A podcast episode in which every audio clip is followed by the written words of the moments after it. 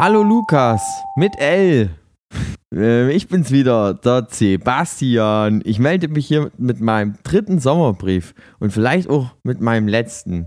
Denn ich bin hier seit einigen Tagen in Kanada und habe viel, viel Spaß mit meinem neuen Beruf als Baumfäller. Den Bartwuchs und die Körperbehaarung, die hatte ich ja eigentlich schon immer. Denn hier ist es ja eigentlich auch immer so, dass Körperbehaarung noch richtig viel zählt.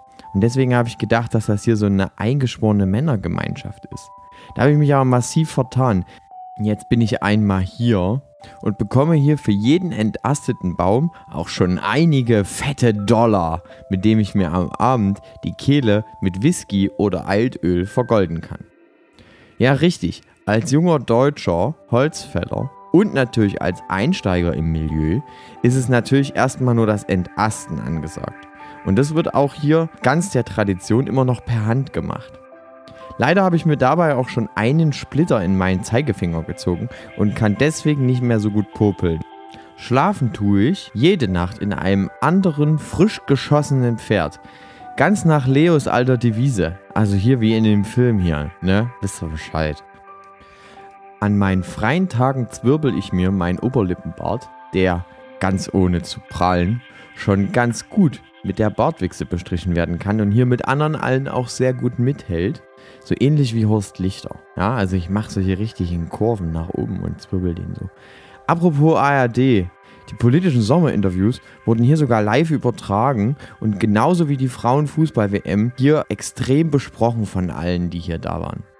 Die anderen HolzfällerInnen lieben außerdem sehr die deutsche Mannschaft, da sie es grandios finden, dass die deutschen Frauen viel, viel besser spielen als die Männer und was das wohl über unser Land aussagt, ei, ei, ei, ei, ei.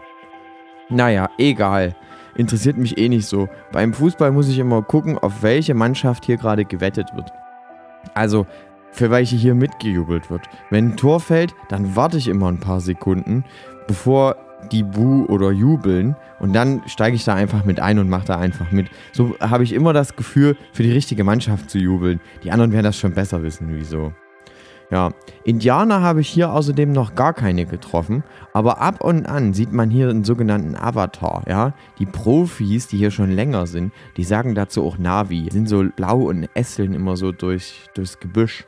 Naja, die tun uns aber nichts, weil wir ähm, viel mit der Hand arbeiten und nicht mit Kettensägen, das mögen die gar nicht. Ich muss jetzt erstmal wieder Äste verschwinden lassen, das geht hier nämlich nicht von alleine. Und dann wünsche ich dir einen schönen Feierabend oder einen guten Morgen, je nachdem, wann du das jetzt hier gerade hörst. Und ähm, allen anderen fahrt immer schön rechts und grüßt die Leute. Ciao mit V und viele Grüße an Norbert.